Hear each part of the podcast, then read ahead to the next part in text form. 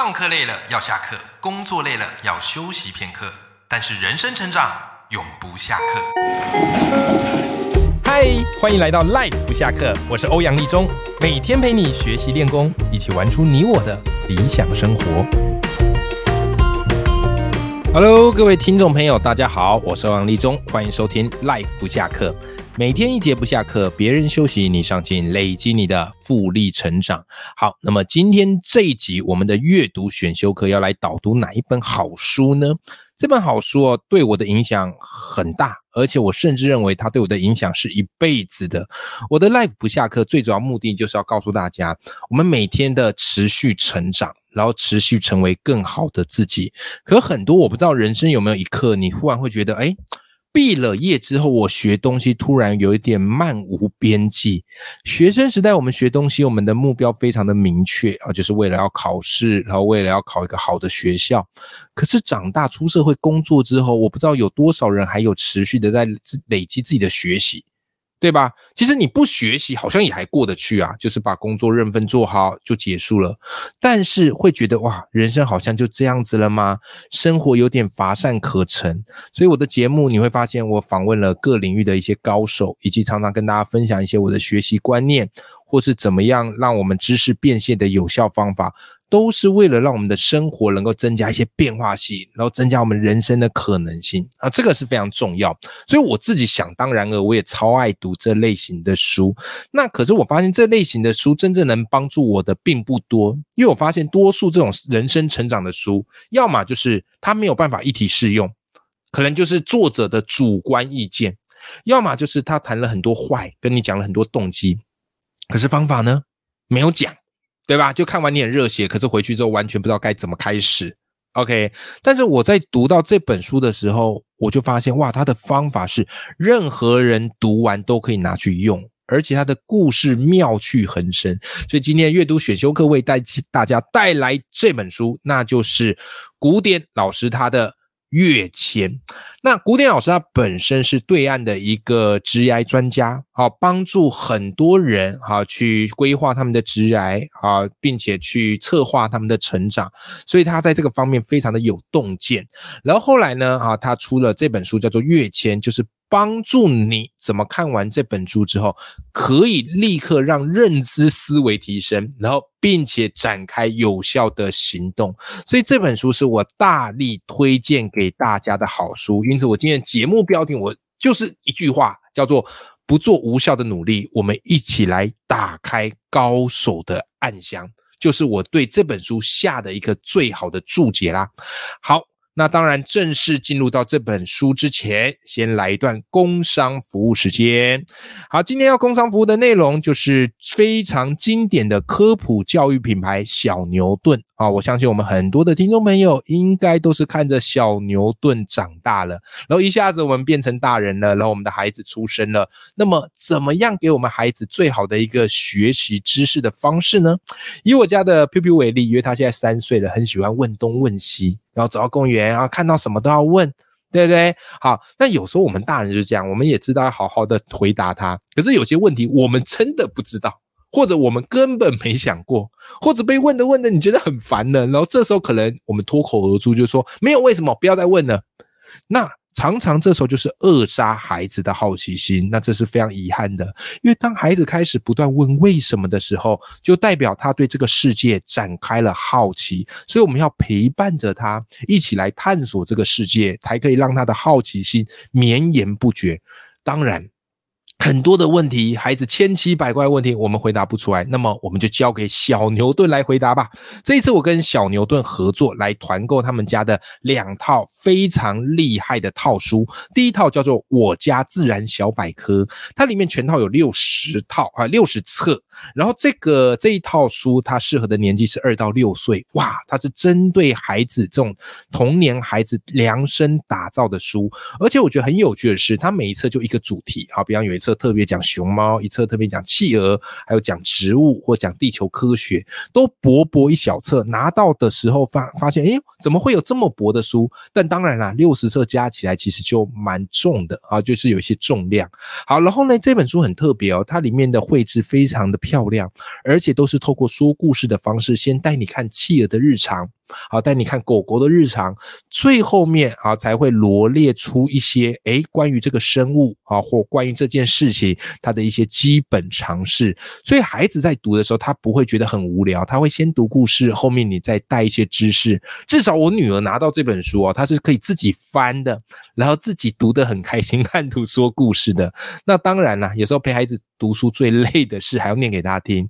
那这一套书它好的地方是它还有配有声书啊，就是你买了，如果自己真的懒得念，你可以搭配它的有声书，让孩子自己。边听边读，那这一套书呢，定价七千二，那团购优惠价是二六八零元，非常的划算。那另外一本书呢，哈，另外一套书就是哇哦，原来是这样，全套有十册，这也是小牛顿最新推出的一个套书了，卖的非常的好。它比较像是这个儿童的科学百问百答，用非常贴近儿童的视角，并用孩子的语言让孩子主动思考，它会解答一百三十个。各个领域有趣又实用的问题，好，比方有一册它叫做科技解密篇啊，它里面问题都很有趣哦。比方电扶梯的阶梯都跑去哪啦？微波炉是怎么加热食物的呢？以及魔鬼毡又为什么会粘在一起呢？你知道吗？我在陪孩子读的时候，我自己都觉得这些问题好有意思。可是我们当大人，很多东西我们就司空见惯，就没有去推敲原因了。所以这本书，我相信可以激发孩子他对问题的探讨。好，那这套书呢，定价两千五，团购优惠价一二八零元，也是非常的划算。这两套书，如果你合购的话，合购价只要三千八百元。所以趁着暑假，为孩子选这两套好书，让他们的好奇心成为学问和见识吧。好的，工商服务完，回到我们今天主题。我们今天讲的这本书是我很爱的书，而且它也影响我人生很大，就是古典它的跃迁。在跃迁里面，它告诉我们高手他们是怎么思考的，高手是怎么样学习的，高手是怎么样把知识。转化为见识，甚至变成获利模式的。所以，不管你是要经营个人品牌也好，或是不管你是要终身学习也好，或是自我精进也好，这本书我相信绝对绝对会非常适合你。那这本书当然内容很丰富，今天我要来跟大家分享几个我读来特别有感的。好，比方第一个，他就来告诉你说什么叫做高手的战略。好，什么叫做高手的战略？高手如何为自己拟定战略呢？古典，我觉得他特别厉害，是他的说故事的底蕴很强，就他不会一开始就跟你讲一堆道理，然后他会不断的去串各领域的故事，然后从中归纳成一个很重要的规律。好，所以他在讲高手拟定战略的时候，他讲了几个人。第一个，巴菲特。好，他讲巴菲特故事是这样子哈，就是有记者他们去采访巴菲特，来到巴菲特的办公室，就发现什么呢？巴菲特的办公室很简朴啊，但是他办公室挂着一个棒球选手的海报，这个棒球选手叫做泰德威廉斯。那记者就很好奇啦，说：“诶，巴菲特，你是棒球迷吗？怎么会挂着一个泰德威廉斯呢？”巴菲特就说：“啊，我的确是喜欢看棒球，但是呢，泰德威廉斯教会我一个很重要的投资之道。”哎呦！记者他们就愣住了，想说：“喂，你已经是股神了，这个泰德威廉斯投资比你还厉害吗？他怎么可能教你投资之道？”好，接着巴菲特就说：“啊，因为这个泰德威廉斯啊，他这个打击非常厉害啊，甚至创下了非常高的打击记录。一般的强打者三成就算很厉害了，可泰德威廉斯全盛时期，他的打击率高达四成。后来呢，他在《击打的科学》这本书里面，他就分享。”提到了他的打击的秘诀，诶，泰德威廉斯怎么做的呢？他说他在打击的时候，他就会把所有的进球带把它变成一个又一个的圆，然后接下来他会锁定球要进到哪个区才会是他的甜蜜区，他才会勇于挥击，不然这颗球就算再甜再好球，他也纹风不动。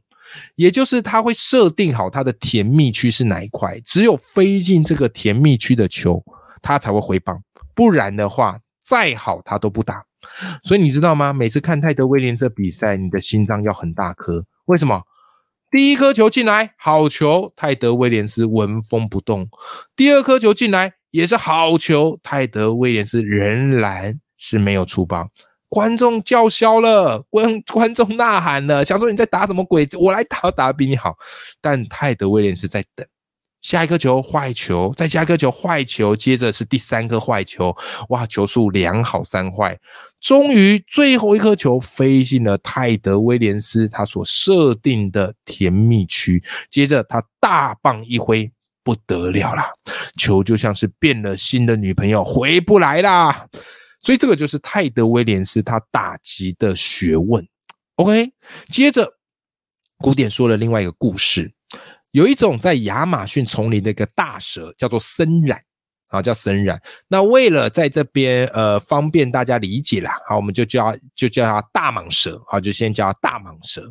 好，那这个森蚺呢，好，大蟒蛇它的体积比较大，所以它怎么样去捕猎物呢？它吃一般的小猎物是不会饱的，所以森蚺它捕捉猎物的方式这样，它会找到一棵树，然后就蜷缩在树树下面。伪装成是一个树干，那一开始所有动物看到想说白痴哦，你伪装成那样，我们才不会接近呢，你就不是树干呐，对不对？但是大蟒蛇仍然是静静的蜷伏在树下。一天过去了，三天过去了，五天过去了，一个礼拜过去了。大蟒蛇仍然是纹风不动啊！这时候，它身上开始有一些泥沙，有一些尘土，有一些落叶。诶，有一些小动物开始想，它是不是真的是树干呢？就开始接近。小麻雀、小鸟接近了，大蟒蛇纹风不动。小兔子接近了，在身上蹦蹦跳。这只大蟒蛇仍然是一动也不动，直到后来有一只羚羊。它跑过去树边休息，它完全不知道这个大蟒蛇啊，这个像树干的其实是大蟒蛇。就在这时候，大蟒蛇行动了，以迅雷不及掩耳的速度，全身缩成在一起，把这只羚羊紧紧的卷在其中，慢慢的把它勒死。于是他享用了一顿丰盛的大餐。紧接着，这个大蟒蛇又移到下一个地方去了。各位，这个就是森蚺。大蟒蛇它捕捉猎物的方式，不管是从巴菲特、泰德威廉斯、森蚺，哈这三个不同的故事里面，你有没有观察到高手是怎么样规划他们的战略的？古典告诉你，什么是高手战略？三个步骤。第一个步骤，找到甜蜜区。找到你最擅长、你最不费吹灰之力的，而且你做出来可以事半功倍的，那个就是你的甜蜜区。第二个步骤叫做战略性的专注，就是你不可以朝三暮四，你不可以心猿意马，你就是要守在你的甜蜜区，专注的耕耘。好专注的去做一些东西出来，这是第二步。第三个叫做等待机会，时机一定会降临的，可是你必须要撑到时机降临的那个时候。哇，我觉得这三点啊，不管是对于你已经有一份稳定工作也好，或是你想要从事自媒体的也好，其实你会发现，真正高手他们是可以耐得住孤独，才可以守得住繁华的。对吧？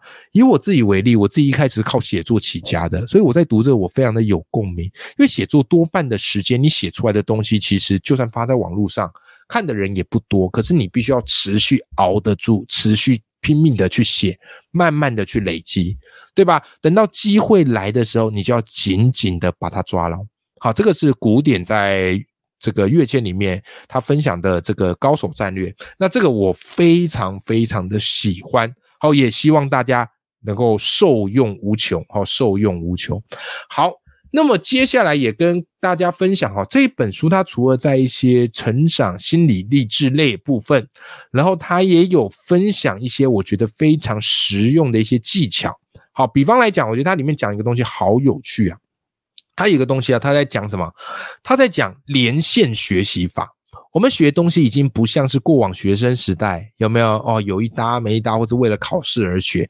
现在我们学东西哦，必须要用连线学习法。什么叫连线学习法呢？他举个例子很有趣，李小龙，相信大家都知道哦。这个武术大师李小龙啊，也拍了很多这个脍炙人口的这个电影。好，那李小龙哦，他当初是怎么崛起的？他非常非常特别哈。李小龙怎么崛起的？我们都知道，李小龙他其实最有名的就是他开创了截拳道，有没有？还有这个寸劲啊，所以然后在他的这个天下武功唯快不破，所以你看李小龙那个打斗会觉得哇，非常血脉喷张，干净利落，不拖泥带水，是吧？好，但是你要知道哈，在武术界，其实门派之间是壁垒分明的。我是这个门派，然后我就不能去看你这个门派，或者我就不稀罕你另外一个门派。可是李小龙很有趣，古典把他形容成他是武术界的第一个连续哎连线学习者，什么意思呢？对于李小龙来说，他爱的是武术，可是他的武术并没有所谓的门派之别。他认为各个门派都一定有他可以去吸收并且去内化的东西，所以他们每个门派他都会去想学。然后再来，他甚至大家最熟悉就是李小龙曾经拜叶问为师嘛，好，所以他基本上有学到咏春拳那一套。但更有趣的是，李小龙后来收了很多的徒弟。